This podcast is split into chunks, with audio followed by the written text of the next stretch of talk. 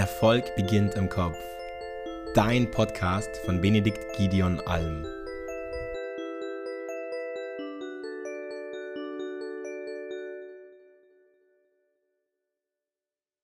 Hallo, Benedikt Alm hier und heute habe ich zu meiner großen Freude Lola Sparks hier im Interview.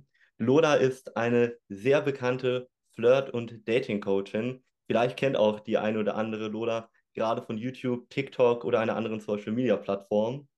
Und vor allem, vielleicht magst du dich einmal dem Zuhörer vorstellen und willkommen hier auf dem Podcast. Dankeschön, Benedikt. Schön, dass ich da sein darf. Hallo, ihr Lieben. Ja, mein Name ist Lola. Ich bin Life- und Dating-Coach für Männer.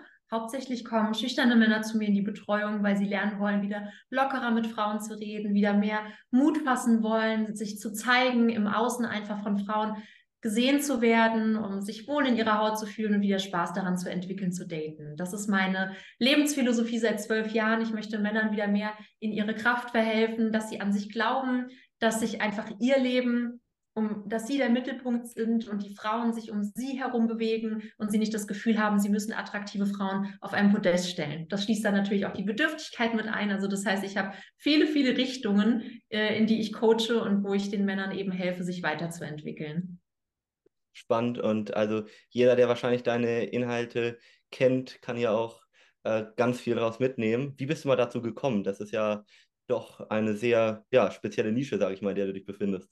Ist auch so die Lieblingsfrage. Also ich habe schon in der Schulzeit mit 14, 15 gemerkt, die Jungs kamen zu mir und da hatten wir ja nun mal auch noch keine Handys oder WhatsApp und haben mich gefragt, wie kann ich denn das Mädel ansprechen hier bei dem nächsten Band-Contest oder hier bei der nächsten Abi-Party, wenn wir dann schon 16 waren, durfte man ja dann auch schon so abends ein bisschen raus.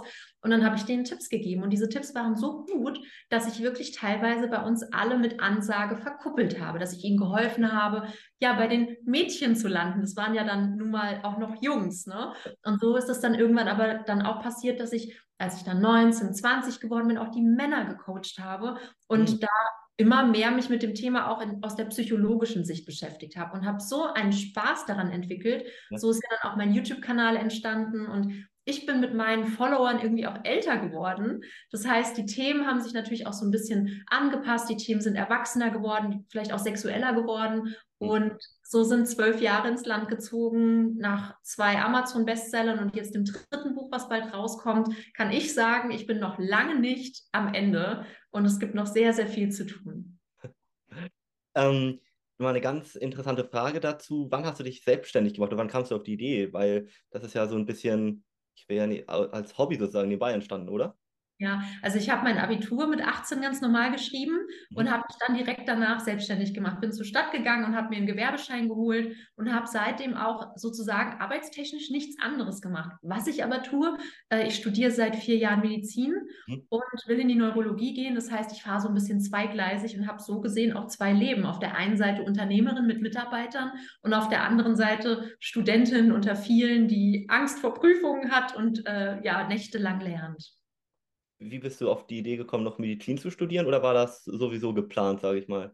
Das war von Anfang an der Plan. Ich wollte schon immer Ärztin werden. Ich komme aus einer Medizinerfamilie, habe eine große Passion mhm. für, für diesen Beruf und auch für die Arbeit im Krankenhaus. Mhm. Arbeite jetzt auch immer am Wochenende im Krankenhaus, um da so ein bisschen drin zu sein, auch thematisch.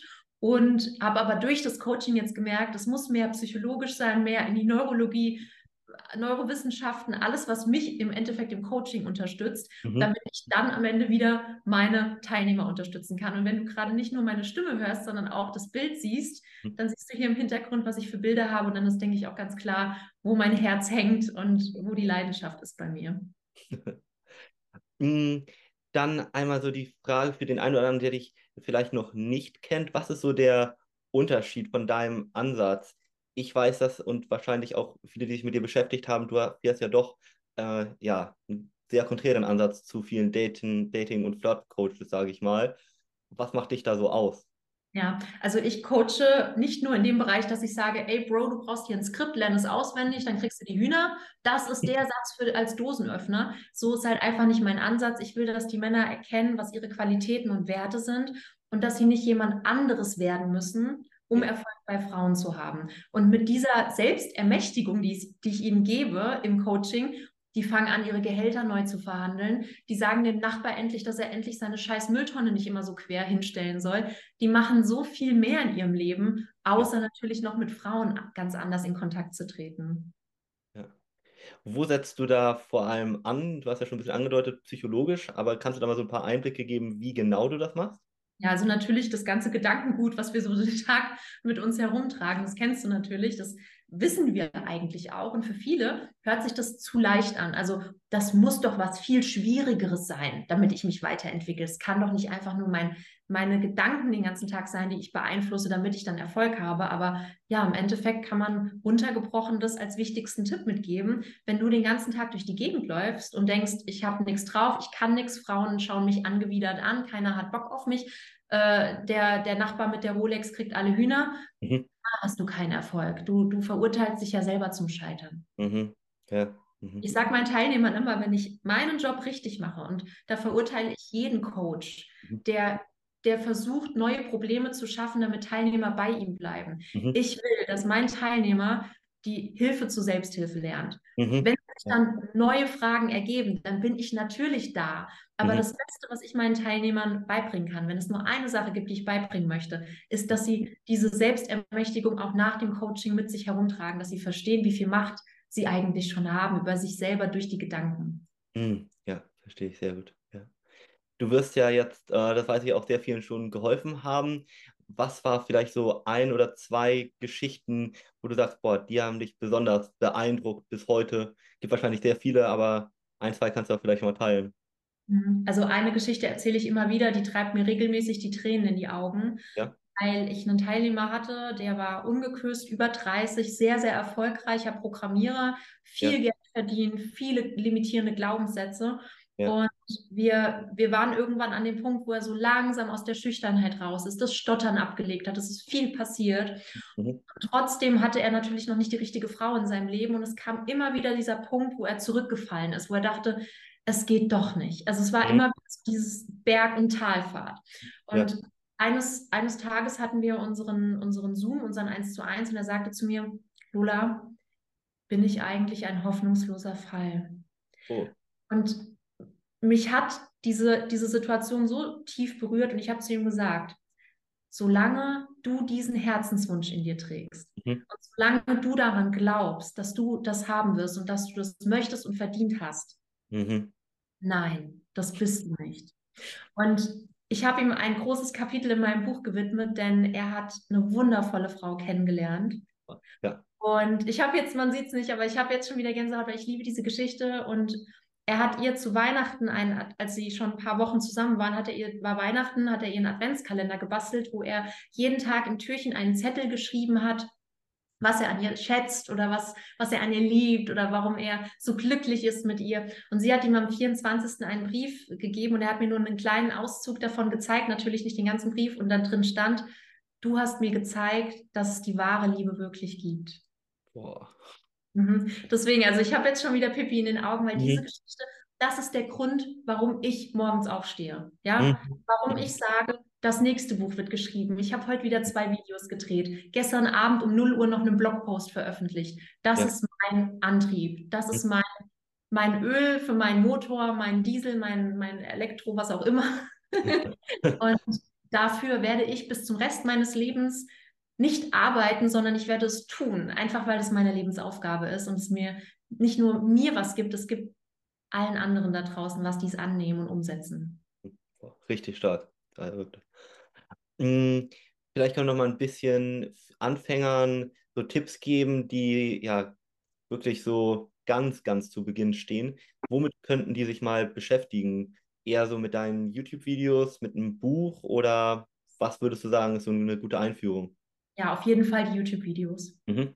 Ja. Also parallel kann man, wenn man gerne liest, natürlich auch die Kunst des Flirtens, mein Buch lesen. Ich habe das als äh, so einen kleinen kapitelweisen Roman verpackt. Das heißt, es gibt immer eine nette Kundengeschichte, damit man so ein bisschen ein Gefühl dafür kriegt. Und danach die Learnings und Übungen, die die Teilnehmer jeweils umgesetzt haben. Also ja. sehr praxisbezogen, aber auch äh, natürlich mit der Theorie verankert.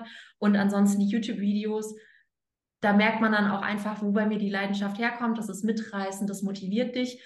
Aber klar, wenn du das Gefühl hast, alleine ist es immer schwierig umzusetzen, komm zu mir in die Academy, komm ins Training, lass dir helfen. Mhm, mhm. Mm, so für den Fortgeschrittenen kannst du mal ein bisschen was dazu erzählen. Was hältst du, vielleicht kannst du auch mal erklären, was das ist, zum Beispiel von der Red Pill Society? Mhm. Also je weniger man sich damit beschäftigt, desto besser, weil es nichts mit dir macht. Deswegen mhm. konsumiere ich auch so gut wie keinen Content von, mhm. von Kollegen, die andere Meinungen haben. Ich finde, es ist alles legitim. Jeder findet am Ende natürlich das, was ihn interessiert. Es ist sehr radikal. Es ist auch teilweise geht es in eine toxische Richtung, weil du ja glaubst, dass du als Mann in irgendeiner Form in einer Machtposition stehen musst und diese Macht ausüben musst. Mhm. Und das geht ja so weit, wenn du dich jahrelang damit beschäftigst, dass du deine eigene Mutter nicht mehr normal behandeln kannst. Mhm. Mhm. Und, Frauen als Objekte, nicht nur als Lustobjekt, sondern generell als Mittel zum Zweck siehst für was auch immer du möchtest. Und das ja. ist einfach ungesund und auch für uns heutzutage einfach nicht mehr notwendig. Ja? Mhm. Eine Frau braucht keinen Mann, genauso wie ein Mann keine Frau braucht. Das heißt, die Frage ist ja viel eher, wie können wir uns gegenseitig bereichern? Mhm. Und dann siehst du, dass wir gar keine Grenze haben, die wir ziehen müssen. Mhm. Mit Red Pill, Blue Pill, Blue Pill, Alpha, Beta und was es nicht alles gibt. Ja, ja. Hm, ich gehe mal so in die Rolle von dem typischen Red Pillar, auch wenn ich eher, äh, was heißt eher komplett auf deiner Seite bin. Hm, der würde jetzt ja aber argumentieren zum Beispiel, ja, was ist denn mit der weiblichen Hypergamie zum Beispiel? Mhm. Ich kann einmal erklären, gibt es die tatsächlich oder was ist das auch für den Laien, vielleicht der davon noch nie was gehört hat? Mhm. Ja, also natürlich können wir jetzt immer Argumente für die eine oder die andere Seite finden. Ob jetzt eine Frau einen Bodycount hat, wo man mhm. sagt, öh, das, das ist mir als Mann einfach zu viel, kann ja jeder für sich selber entscheiden. Das ist ja nicht dieser eine Weg, dass ich sage, ich will nur eine Jungfrau oder ich will eine Frau, die schon mit 100 Männern im Bett war. Mhm, ja. ja. Und äh, letztendlich ist ja, wenn du als Mann davon ausgehst, dass eine Frau einfach nur geil ist und nur gefickt werden will, wenn ich das jetzt hier so sagen darf, einfach nur ja irgendwie hinter jeder Ecke eine bessere Option sieht, ja, dann glaubst du ja auch als Mann, dass echte Liebe nicht existiert. Mhm. Und das mhm. ist eher ein Thema, über das wir dann reden sollten. Ja. Mhm. Mhm. Mhm. Mm, was hältst du denn allgemein von diesem Ansatz? Gibt es Hypergamie? Hat die Frau das? Oder hältst du das eher für einen Mythos? Ich halte es eher für einen Mythos. Also ich glaube, dass gerade wenn man eher so in diese Richtung Frauenhasser geht oder in dieses Degradierende, dass es vielleicht einfach notwendig ist, demjenigen, also der Frau irgendwas anzudichten, damit man selber das untermauern kann. Ne? Und sicherlich wird es dann auch Beispiele geben. Mhm. Ja? ja? Aber am Ende ja, es ist ja einfach jetzt unsere Bewegung Sex positiv, also dass wir eigentlich, ob jetzt Frauen mit Frauen, Männer mit Männern, ob's, mhm. ob's jetzt, ob jemand monogam, streng monogam lebt, ob jemand in einer offenen Beziehung oder Ehe lebt, wir können ja eigentlich alles tolerieren, weil das macht ja nichts mit mir. Ja. Mhm. Ich meine, ob ja. du jetzt vielleicht sagst, hey, ich habe äh, eine Beziehung mit, mit äh, zwei Frauen und beide wissen voneinander mhm. und haben vielleicht sogar auch was miteinander, das macht doch gar nichts mit mir. Stimmt. Ja. ja. Mhm. Und ich sag mal, wenn du jetzt eine Beziehung mit einer Frau hast, die dir jedes Wochenende fremd geht, dann ist das natürlich eine blöde Frau, ja. Aber du bist offensichtlich noch mit ihr in einer Beziehung, also es macht ja nur was mit dir. Auch damit habe ich nichts zu tun. Mhm. Und ja. ich kommuniziere einer Frau gegenüber meine Werte. Und wenn sie dem gegenüber halt nicht dementsprechend nicht handelt oder die gleichen Werte vertritt, dann ja. muss ich für mich Konsequenzen ziehen, sonst verschwende ich ja meine Zeit, auch als Mann. Gibt es denn so grundlegend maskuline, schrägstrich feminine Werte, würdest du sagen? Oder auch das ist eher so ein bisschen ja, ausgedacht, in Anführungszeichen? Und das ist sehr wichtig. Mhm. Gerade was die Energien angeht. Also mhm. wenn du sagst, maskuline Energie ist führen, handeln, entscheiden, beschützen, also alles, was irgendwo vielleicht noch nicht mal rudimentär angelegt, aber was schon einen Mann ausmacht, wo man so dran denkt, ja. Mhm. Auch eine Frau kann in ihrer maskulinen Energie sein, führen, handeln, mhm. äh, beschützen. Ne? Und mhm. äh, als Unternehmerin ist man ja auch irgendwo eher derjenige, der führt und agiert. Das heißt, du könntest jetzt sagen, ich bin auch sehr stark in meiner maskulinen Energie. Ja? Mhm. mhm. Und ähm, es ist insofern beim Daten wichtig, wenn jetzt ein Mann zum Beispiel sehr in seiner femininen Energie ist, also wenn er glaubt, die anderen sind alle stärker als er, er ist hilflos den Frauen ausgeliefert er hat nicht die Macht darüber, ob jetzt das Date äh, flirty wird oder ob die Frau kein Interesse hat, dann ist er ja in seiner femininen Energie. Und wenn der auf eine Frau stößt, die sehr dominant ist, ist das natürlich ein Machtgefüge, was in dem Fall tatsächlich nicht so förderlich ist. Ja. Mhm. Ja, wo sie, wo sie, vielleicht das Gefühl hat, okay, ich habe das Gefühl, er steht ja gar nicht hinter uns, diesem Kontakt, mhm. und weiß ja gar nicht, was er will. Also es wirkt mhm. immer sehr flatterhaft, wenn ein Mann sehr stark in seiner femininen Energie ist. Ja. Und für den Mann wirkt, der, der fühlt sich natürlich unsicher, mhm. weil ja. er merkt, okay, er ist nicht der, der entscheidet. Mhm. Ne? Er ist den Launen der Frau hilflos ausgeliefert. Mhm. Also was ist die Alternative? Entweder wir beschweren uns darüber, mhm. ja, finden das scheiße, sagen die böse Frau, die alles selber kann und macht. Mhm. Ja, oder wir sagen, hey, was kann ich dann vielleicht als Mann mehr in meiner männlichen Energie tun, damit eine Frau sich fallen lassen kann, damit sie mir vertraut, dass ich die richtigen Entscheidungen treffe, damit ja. sie vielleicht viel mehr in ihre feminine Energie kommt. Mhm. Ja, und dann kann auch ich als Unternehmerin in einer Beziehung, die ich ja im Privaten führe, mhm. der, der femininste Mensch sein und mich zu 100% führen lassen, ja. ja. weil ich einfach meinem Partner vertraue und weiß, er trifft für mich die richtigen Entscheidungen. Mhm. Mhm. Ja. Meinst du diese mh, hm, Polarität, sage ich mal, zwischen männlicher und weiblicher Energie, die braucht man für eine langfristig glückliche Beziehung oder kann es auch funktionieren, wenn beide zum Beispiel sich sehr ähnlich sind, sage ich mal, also beide eher in der weiblichen, schrägstrich männlichen Energie sind? Mhm.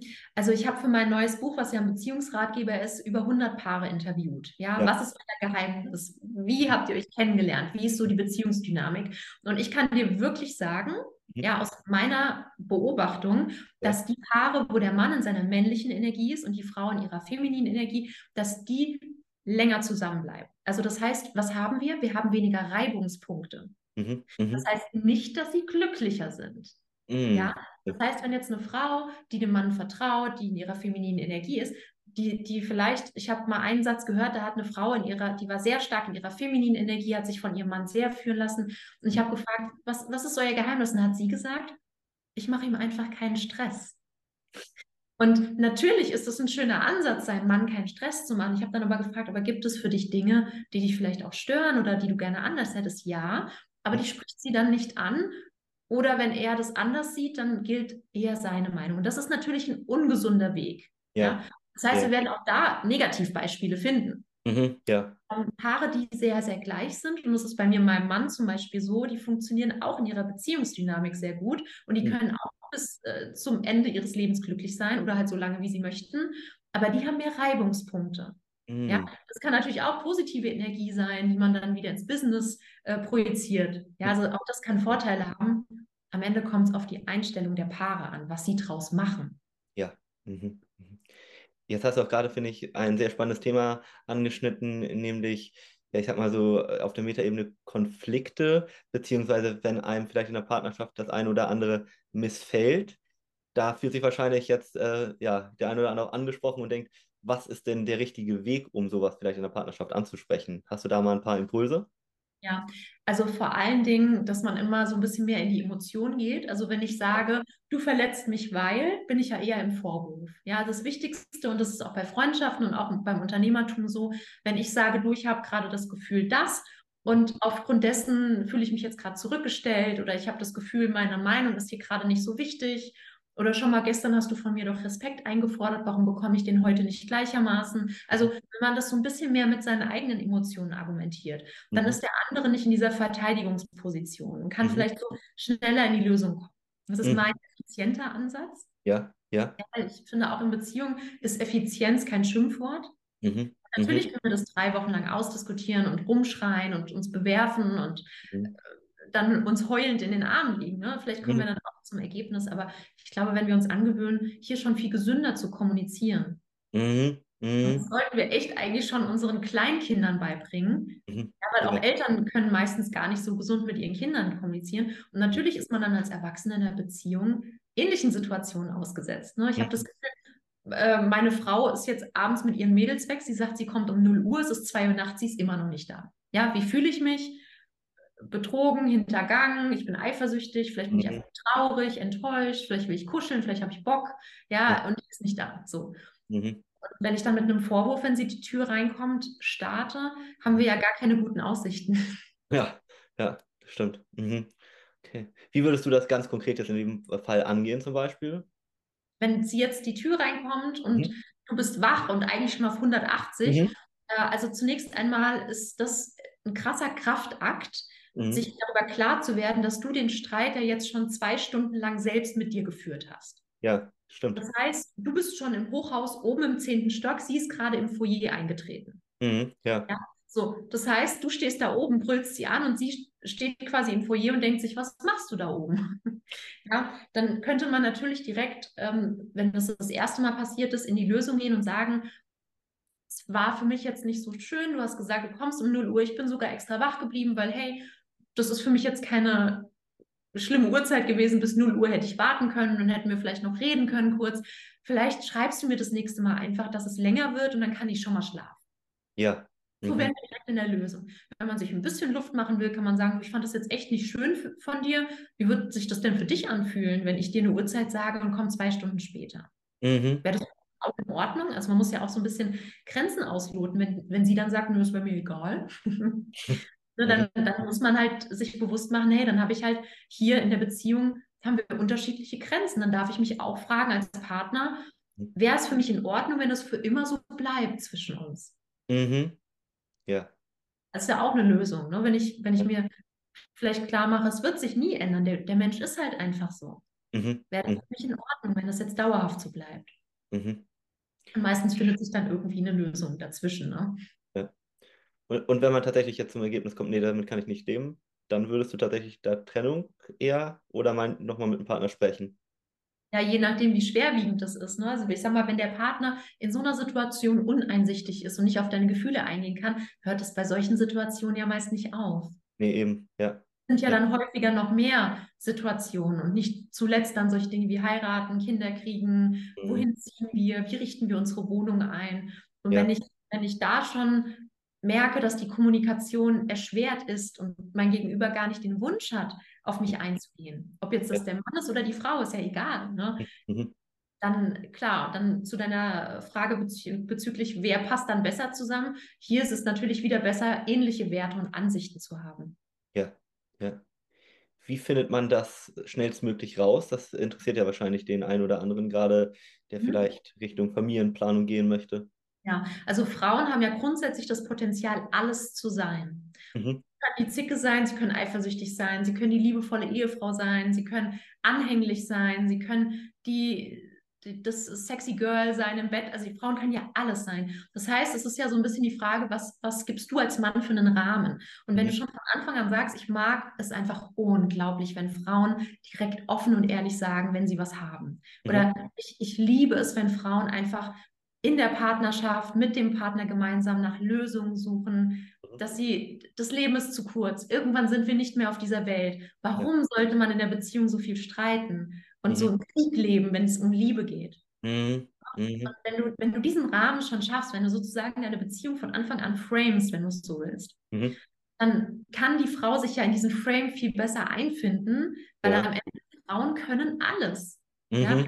Wenn du ihr eher diesen Zickenframe gibst oder den Eifersuchtsframe, klar, dann, dann wird sie das sein. Mhm, ja. Du kannst es schon sehr stark beeinflussen. Mhm, mhm.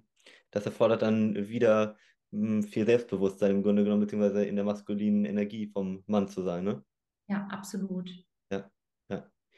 Okay. Hm, vielleicht mal eine bisschen atypische Frage. Gibt es etwas, was du in den letzten Jahren von deinen Kunden oder auch äh, Kundinnen so noch nie gefragt wurdest, was dich überrascht hat?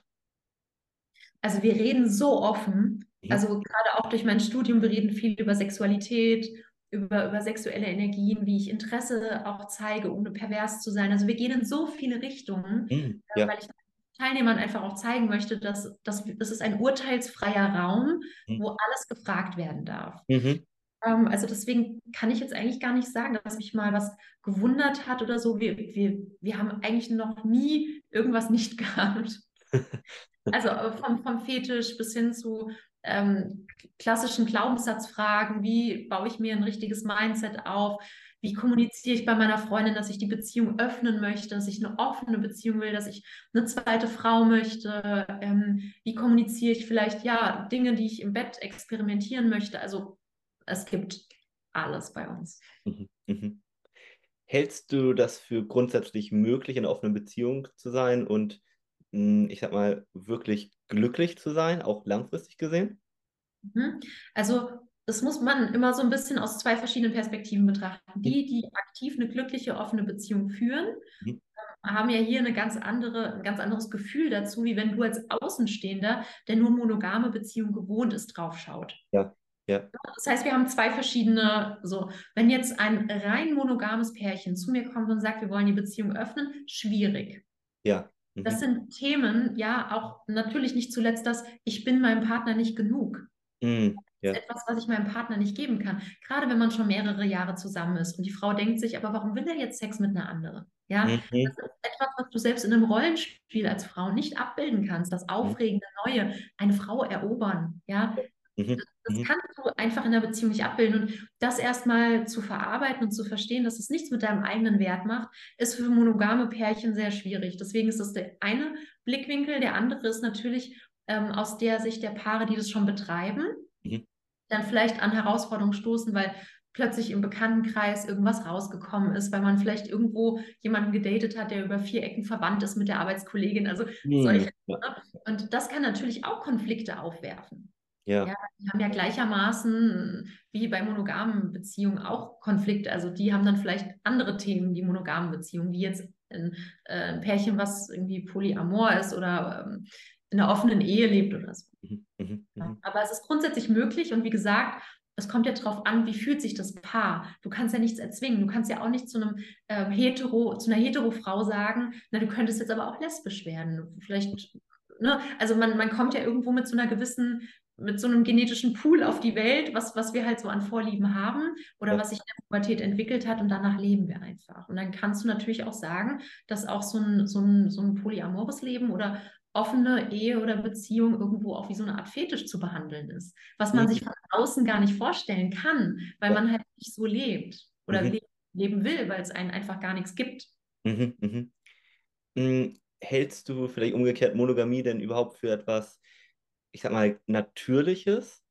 Mm, Gerade wenn man sich so ein bisschen evolutionär damit beschäftigt? Oder sagst du, eigentlich ist ähm, ja das Offene so ein bisschen ähm, promiskuitiv zu sein, das, was wir genetisch geprägt sind?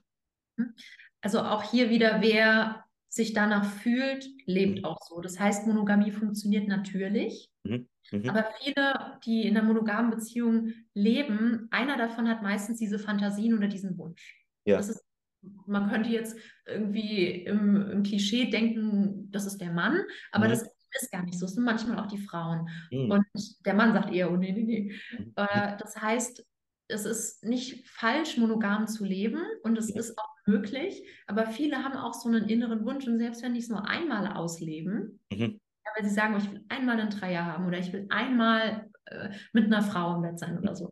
Ja. Und dann ist es manchmal auch gestillt und dann leben sie wieder monogam, zehn Jahre. Mhm. Mhm. Also das, das kann auch sein. Aber ja, du hast schon recht. Also gerade wenn man so schaut, es gibt überall wunderschöne Menschen. Also ich sehe auch auf der Straße so viele schöne Männer, so viele schöne Frauen. Natürlich ist, ist dann der, der Gedanke nicht weit zu sagen, oh, so, so für eine Nacht oder ein kurzer Flirt oder mal ein Blick, ne, wenn ein Mann einer Frau hinterher schaut und sich denkt, wow, ja. Mhm.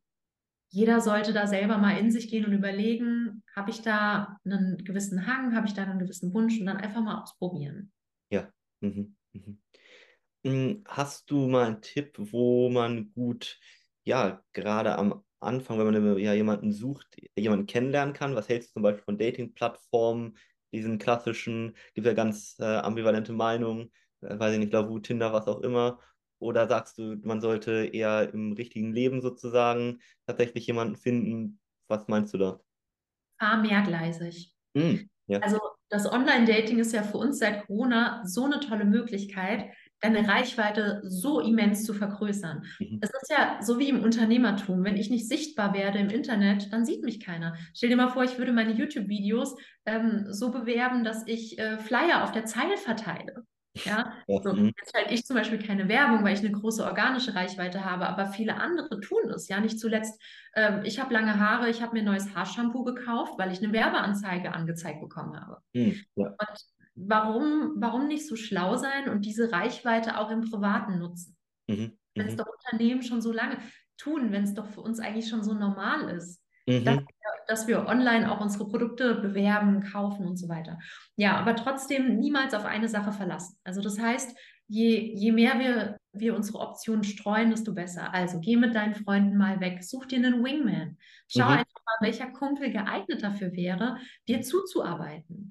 Trete ja. auch mal in Kontakt mit Organisationen, wo du ehrenamtlich helfen kannst. Wir haben ganz, ganz viele Teilnehmer, die wirklich Gutes tun, die sich jetzt nicht irgendwo in der Autobahn festkleben, sondern die irgendwo sich einer Müllsammelaktion anschließen, mhm. die gestrandete Igel aufpäppeln, mhm. die bei Tierheim irgendwie Hundegassi führen, die, also es gibt ja so viele Möglichkeiten und da lernst du natürlich unfassbar liebe Menschen kennen. Mhm. mhm. Jung, mhm. alt, Frau, Mann, also alles, ne? Und ähm, kannst so neue Kontakte knüpfen, dein Netzwerk erweitern und manchmal lernt man sich dann ja auch über zwei, drei Ecken kennen. Mhm. Mhm. Also, das heißt, je größer dein Netzwerk, auch bei deinen Hobbys, desto besser. Und dann bist du nicht darauf angewiesen, irgendwie voller Verzweiflung auf der Straße drei Stunden rumzulaufen und irgendwelche Frauen, gerade die auf die Arbeit wollen oder keinen Bock haben, Kopfhörer drin haben, anzuquatschen, das hast du gar nicht mehr nötig, je größer mhm. dein Netzwerk ist. Ne? Das ist wie bei den Direktvertrieben, äh, wenn irgendjemand Kosmetik verkauft und dann anfängt, die ganze Familie damit zu belabern, weil, weil sie einfach kein Netzwerk haben äh, wo sie vielleicht auch mal Probe schminken können und ein bisschen Werbung dafür machen können. Ne? Und so ist es beim Dating ja genauso. Je größer dein Netzwerk, desto höher die Chancen, jemanden kennenzulernen. Ja, ja. Mm, wir haben am Anfang ja schon so ein bisschen über, ja, ich sag mal, Ansprechen bzw. Skripte gesprochen. Mm, macht das für dich einen Unterschied, ob ich ja geplant habe, eine langfristige Beziehung einzugehen, wie ich dann auf jemanden zugehe oder wenn ich von vornherein eher was Kurzfristiges möchte und macht da Pickup als Beispiel mal Sinn oder eher wirklich Authentizität? Eine langfristige Beziehung war am Anfang auch was Kurzfristiges, weil du ja nie weißt, was aus euch wird. Ja, stimmt. Das heißt, du brauchst gar nicht zwei Strategien, weil dann mhm. wirst du ja schon einer fremden Frau den Deckel aufsetzen. Du bist jetzt mhm. was kurzfristig, du bist jetzt was für langfristig. Mhm. Und auch das habe ich durch die Interviews mit den Paaren gelernt. Die wenigsten wussten sofort, das ist der eine oder das ist die eine. Mhm. Die ja. haben sich Vielleicht war das ein One-Night-Stand, vielleicht war das ein Flirt auf einem Oktoberfest und dann hat man sich durch Zufall zwei Monate später wiedergesehen. Mhm, dann hat man einmal auf Instagram gesehen und sich dann angeschrieben. Ja? ja? Oder man wurde gegenseitig verlinkt auf irgendwelchen Beiträgen und hat sich dann geschrieben. Oder, oder, oder man war zusammen in irgendeiner WhatsApp-Gruppe. Also irgendwie haben sich die Menschen wieder gefunden. Also das heißt, ich würde einfach raten, auch selbst wenn du Pickup machst, scheißegal, setz dem Ganzen nicht so einen Deckel auf. Mhm. Weil du merkst einfach, ähm, und ich wurde auch schon vom Pickup-An angesprochen, die unfassbar viel Druck innerlich haben. Also nicht die den Druck aufbauen im Gespräch, sondern die machen sich selber so viel Druck, weil sie wissen, kurzfristig einmal ficken, weiterschicken. Und dadurch bist du ja so unentspannt. Weil mhm. du denkst, du musst jetzt auf schnell irgendeine, irgendeine fiktive Beziehung entstehen lassen. Also nicht Beziehung im Sinne von äh, Beziehung, sondern einfach, dass wir interagieren, flirten, uns mhm. kennenlernen. Und ja, je lockerer du reingehst, mhm. je mhm. weniger du diesem Gespräch mit der Frau einen Deckel versuchst aufzusetzen, mhm. Desto authentischer kannst du dann in dem Moment auch sein. Und das mhm. ist einfach das, was ich auch bei Pickup so hart kritisiere, dass ja. die am Ende. Hm? Ihr sagt, gerade gut. dass die am Ende einfach fast den, denselben Typen Mann ausspucken. Also das ist so eine Zinnsoldatenfabrik, wo du einfach merkst, nach Jahren noch, die kommen zu mir und versuchen das loszuwerden, mhm. weil die einfach so krasse Roboter geworden sind, ja.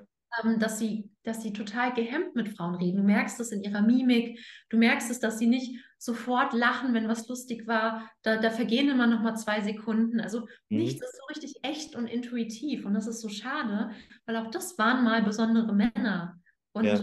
können es auch wieder werden. Mhm, mhm, mhm. Das ist ein sehr spannendes Thema. Das führt mich so ein bisschen zu der Frage, das hast, kennst du ja wahrscheinlich auch, man kann im Grunde nur jemanden lieben, wenn man sich selber liebt. Wie, wie mhm. stehst du dazu? Ja, zu 100 Prozent. Ja. Weil in dem Moment, wo ich von meinem Partner erwarte, dass er mich glücklich macht, mhm. ja, das machen ja auch Frauen ganz gerne. Ich fühle mich jetzt in meinem Körper nicht wohl, das liegt an dir, weil du mir keine Komplimente machst, ja. ja. Aber in dem Moment, wo ich so im Mangel bin und erwarte, dass mein Gegenüber das löst, ja. desto hilfloser werde ich ja. Das heißt, wir haben die Abwärtsspirale.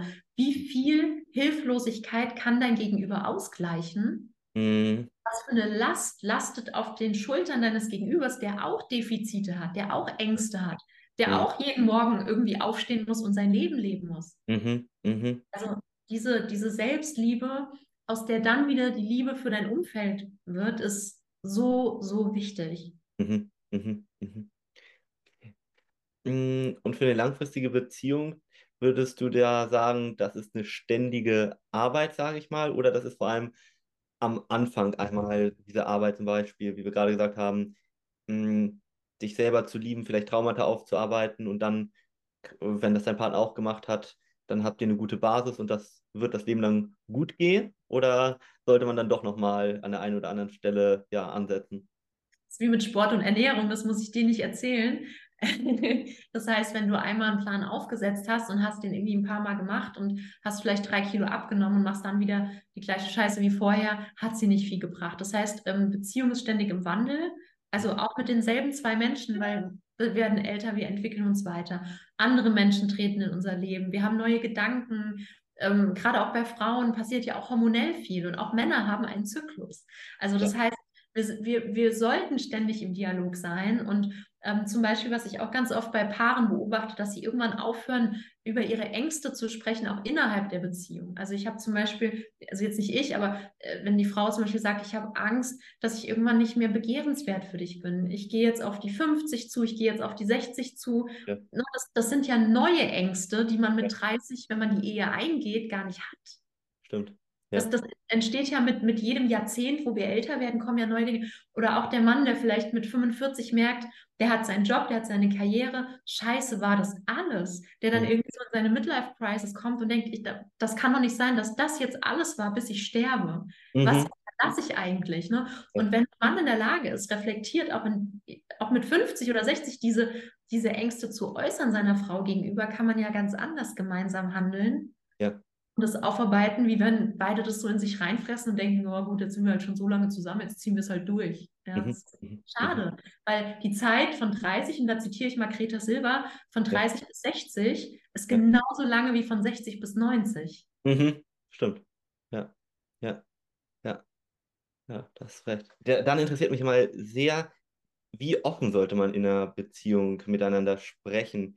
Es gibt ja so den ein oder anderen Experten, der auch sagt, man sollte gar nicht seinen Partner zu sehr mit seinen eigenen Problemen zum Beispiel belasten, sondern da eher ja, einen Außenstehenden, vielleicht einen guten Freund oder einen Coach, was auch immer, m, natürlich schon vielleicht in den Grundzügen darüber sprechen, aber ansonsten eher ja, die Beziehung, äh, Beziehung sein lassen, sozusagen. Wie stehst du dazu? Oder geht es schon in die Richtung ganz offene Kommunikation nach Möglichkeit, wenn man wirklich langfristig glücklich sein möchte? Also es gibt Menschen, die haben so ein kleines Netzwerk oder sind auch vielleicht gerade nicht, haben nicht den Zugang zu einem Coach, der gerade das Problem lösen könnte, was sie haben. Das heißt, der Partner ist die erste Wahl. Ja. Nicht immer die beste. Mhm. Ähm, trotz aller Authentizität und Offenheit und, und um wirklich die Beziehung ehrlich zu führen, ja, trotz alledem gibt es wirklich Dinge, und da hast du recht, die sollte man nicht immer in erster Instanz mit dem Partner besprechen. Ja. Also ich sag mal, ähm, es gibt, also da habe ich auch wirklich äh, die harte Regel, es gibt Dinge, die gehören nicht nach außen, gerade wenn es Freunde sind oder so, wenn es irgendwelche Ängste oder Defizite des Partners betreffen. Also das heißt, wenn du Sorgen und Ängste bezüglich des Partners hast, weil ihm was schwerfällt, weil er irgendwas nicht kann, weil er keinen hochkriegt oder irgendwelche brisanten Themen, die sollten auf gar keinen Fall mit Freunden oder irgendwelchen engeren Verwandten besprochen werden, weil du stellst ja, du entscheidest ja dann quasi deinen Partner bloßzustellen in irgendeiner Form. Egal wie locker diese Personen reagieren. Ja. Mhm. Also da äh, bin ich vielleicht auch gerade ja aus ärztlicher Sicht ähm, zu sehr ähm, noch in diesem Schweigepflichtsthema, wo ich einfach sage, das kann weitergetragen werden. Die ändern ihre Art und Weise, wie sie dann mit deinem Partner reden oder umgehen oder Ja. in irgendeiner Form auf ihn herabschauen. Aber Ja. trotzdem, wenn du zum Beispiel jetzt, ähm, wenn wir wieder das Thema Kommunikation nehmen. Und dann gibt es ja auch Leute, die setzen einem oft so ein Floh ins Ohr. Ja, dann ist, dann wird das wohl nichts mit euch. Oder der spinnt ja total. Ja. Und das nimmst du dann auch mit in die Kommunikation und bist vielleicht ungnädiger zu deinem Partner oder unfairer in Streitsituationen, als du es eigentlich gewesen wärst, wenn du nur mit deinem Herzen entschieden hättest. Weil Außenstehende, es ist nicht gut, eine objektive Meinung mit reinzubringen, weil gerade die Subjektivität hat uns ja zu dieser Liebe gebracht. Ja, stimmt. Mhm. Ja. Und deswegen finde ich, ist es zwar nett zu sagen, ja, da sollte man Außenstehender drauf gucken. Nein, weil der schaut nicht mit dem Herz und mit dem liebevollen Blick drauf, wie du es kannst als Partner oder Partnerin. Ja, ja, ja, verstehe ich. Also sehr individuell. Mm, Dann, du hast ja einmal im Rahmen deines Buches und allgemein auch schon mit vielen Paaren gearbeitet oder auch einzeln. Was sind so die größten Beziehungskiller, sage ich mal? Kannst du da ein paar teilen? Also die Eifersucht und das Gefühl, nicht genug zu sein. Okay, Auf ja. beiden Seiten. Also Männer sind nicht weniger eifersüchtig als Frauen und es hat wenig damit zu tun, ob da jetzt wirklich irgendwie ein krasserer Kerl draußen rumläuft, sondern es hat ja auch wieder mit dem eigenen Blick auf dich selber zu tun. Ja. Also Mhm. das ist eigentlich mit, weil wenn, wenn das auf sexueller Ebene nicht mehr funktioniert und du dich einfach nicht so im Fluss fühlst mit deiner Sexualität, ist eine große Basis von der Beziehung oder Ehe einfach weg. Mhm. Ja. Viele andere Dinge gar nicht so schwerwiegend wären, wenn das passen würde. Also durch, durch diesen, diesen Vibe zwischen Mann und Frau oder Frau, Frau, Mann, Mann, was, auch immer äh, ihr mögt, aber durch diesen Vibe können wir über so vieles mit einem noch, ich habe gerade liebevoll, mit liebevollem Blick drauf schauen, fällt immer leichter. Mhm. Das verbindet einfach nochmal ganz anders. Also deswegen von Anfang an eigentlich auch immer fragen, was magst du an mir am meisten? Was, was Mhm. mag ich an mir am meisten? Also was finde ich äh, vielleicht auch einfach mal ganz oberflächlich, ne? Was finde ich äußerlich an mir am schönsten? Jeder hat irgendwas, wo er sagt, okay, das, das mag ich an mir, das finde ich Mhm. gut, ja. Oder äh, was, was magst du, was ich im Bett mache? Was magst du da gerne? Und Ja. das bringt viel näher als äh, alle Streitgespräche, die ihr über das Geschirr und den Müll und übers Saugen führt. Mhm. Würdest du umgekehrt sagen, das ist auch so eine der, der größten Erfolgsfaktoren für die Beziehungen, die am längsten halten? Ja. Zu 100 Prozent. Ja. Außer jemand lebt jetzt aus Überzeugung asexuell, aber das haben wir relativ selten. Okay. Das ist natürlich auch vollkommen in Ordnung, um Gottes Willen. Das ist auch ein spannendes Thema. Äh, Du hattest auch schon mit asexuellen äh, Coachings in der Äh, nein, ich jetzt nicht. Also die verweise ich tatsächlich an äh, Kollegen von mir, von Best Lover. Die Ja. kennen sich da sehr, sehr gut aus. Da sind Urologen mit im Team und die können da einfach noch ein bisschen professioneller helfen. Das finde ich auch als Coach sehr wichtig. Ich ähm, schaue mir meine Teilnehmer ja vorher immer an und Ja. entscheide wirklich, kann ich diesem Teilnehmer helfen? Mhm. Das ist Mhm. wirklich meine Expertise, weil da habe ich im Sinn, kommen wir zu seinem Ziel. Ja. Ja? Und Ja. äh, dann habe ich auch da definitiv äh, den, den Schneid zu sagen, bitte geh, geh dahin, da kann ich ruhigen Gewissens sagen, da wird dir geholfen. Ja, ja. Kann ich äh, äh, 100% nachvollziehen, dass ich auch, wenn Menschen zu mir kommen mit bestimmten Gesundheitsproblemen, dass ich dann auch sage, ich glaube, das solltest du lieber mit einem Arzt zum Beispiel besprechen oder vielleicht in Kooperation, wenn überhaupt dann. Ja. Genau. Ja. Mm, Vielleicht nochmal ein bisschen expliziteres äh, Thema, über das wir ein bisschen angeschnitten schon gesprochen haben, aber noch nicht ganz. Welche Rolle spielt tatsächlich äh, Sex in einer glücklichen Beziehung? Wie wichtig ist das? Mhm. Also es ist schon sehr wichtig, Hm. ja, weil, wie gesagt, das ist einfach eine Verbindung, die, die ein starkes Fundament erzeugt, Ja. wo man über viele andere Dinge ganz anders drauf schaut. Mhm. Äh, ob es jetzt zehnmal im Monat ist oder, oder einmal in zehn Monaten, ist dann tatsächlich wieder von Paar zu Paar unterschiedlich. Hm. Und äh, ja, aber letztendlich ist das ja ein, ein unfassbares sich öffnen und hingeben. Ja, weil nicht, also das ist ja das Letzte, was wir noch, was wir noch geben können. Ja, an allem, wie wir unser Leben teilen, miteinander, uns umeinander kümmern. Aber wenn ich mich meinem Partner hingebe, ist es einfach nochmal so, dass das i-Tüpfelchen. Ja. Und äh, das kann, kann viel natürlich auch kaputt machen, wenn man nicht offen darüber spricht. Wenn zum Beispiel gibt es Frauen, die täuschen in der Ehe irgendwie zehn Jahre lang einen Orgasmus vor. Das ist einfach nicht gut. Ja, Ja. das Ja. euch definitiv nicht näher zusammen. Wenn dein Mann denkt, das wäre alles in Ordnung und Mhm. äh, du freust dich immer, wenn es vorbei ist und machst in Gedanken schon deine Einkaufsliste. Hm, ja. Mhm. Okay. Hm, Sollte da eine gewisse Harmonie denn bestehen bei den Paaren? Ist das wichtig? Also, dass man zum Beispiel ähnlich hohes Verlangen hat und so weiter? Oder ist das gar nicht so entscheidend, solange man offen darüber spricht, zum Beispiel, und ja, die anderen Parameter, sage ich mal, über die wir gesprochen haben, stimmen? Genau, also es ist eigentlich nie so, dass beide gleich viel wollen. Mhm. Auch hier könnten wir wieder im Klischee denken und sagen, ja, die Männer wollen ja immer. Aber es Mhm. ist ganz so, es ist ganz, ganz oft so, auch dass die Frau viel, viel häufiger Sex möchte als der Mann. Mhm. Wenn er vielleicht irgendwie zweimal, dreimal in der Woche wollte, wäre sie vielleicht schon bei drei oder viermal dabei, ne? Ja. und auch hier offene Kommunikation und dann kommt es natürlich auch immer so ein bisschen drauf an, was bist du für ein Persönlichkeitstyp. Also danach coache ich ja auch unfassbar gerne. Es ist ja auch einer meiner Leidenschaften zu schauen, welche der 16 Persönlichkeiten habe ich hier jetzt einfach als Coaching-Teilnehmer und was hat der für eine Dynamik. Und dann gibt es natürlich, wenn wir das noch mit Sternzeichen paaren, irgendwie ähm, ein Sternzeichen, der wie ein Steinbock, der sexuell sehr aktiv ist, der es auch härter möchte oder so, wo auch bei jemandem, der vielleicht sexuell nicht so aktiv ist, das auch übertragen werden kann. Also das heißt, das heißt, am Ende ruft sich das dann doch wieder ein, aber vor allen Dingen, wenn man drüber spricht, mhm. dann muss man das wieder trennen, wenn beide wissen, wer sie sind, was sie ausmacht. Mhm. Und dann kann man das natürlich viel besser wieder vereinen. Da hast du jetzt ein sehr interessantes Thema angeschnitten, so mit Astrologie oder Sternzeichen. Hm, du arbeitest ja sehr wissenschaftlich, wie ich das ja auch weiß. Wie stehst du dazu? Also, ich habe ja jetzt gerade so ein bisschen rausgeleitet, dass du schon da ja einiges aus, von der Persönlichkeit sozusagen auch ableiten kannst vom Sternzeichen. Ähm, würdest du das tatsächlich so unterschreiben auch? Ja, definitiv. Ja.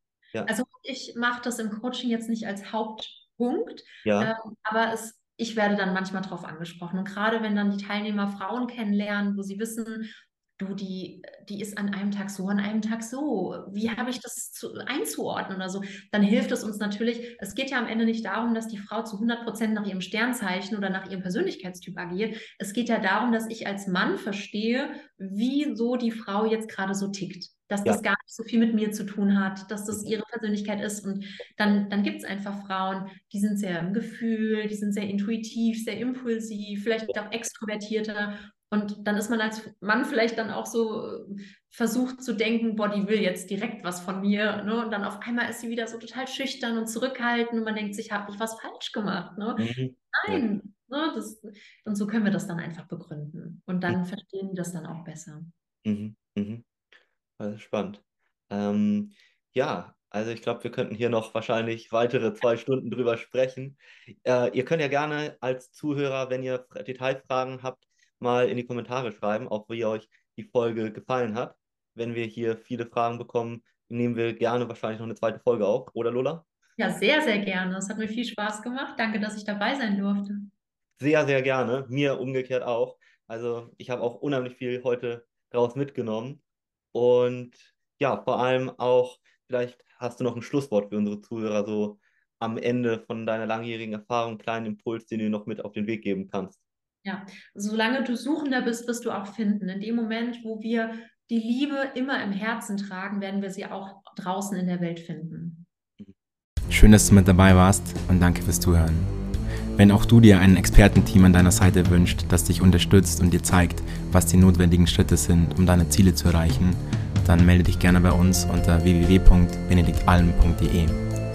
Dein nächster Durchbruch ist möglicherweise nur ein einziges Gespräch entfernt. Denn vergiss bitte nicht, oft braucht es die Perspektive von außen, um die eigenen blinden Flecke zu erkennen. Wir haben in den letzten zehn Jahren Hunderten von Menschen im 1 zu 1 Coaching und unzähligen weiteren durch unsere Beiträge und Kurse helfen können, Licht auf diese Schatten zu werfen und somit die eigenen Blockaden aufzulösen. Deswegen gehe am besten jetzt direkt auf www.benediktalm.de und buch deine unverbindliche, kostenlose Beratung.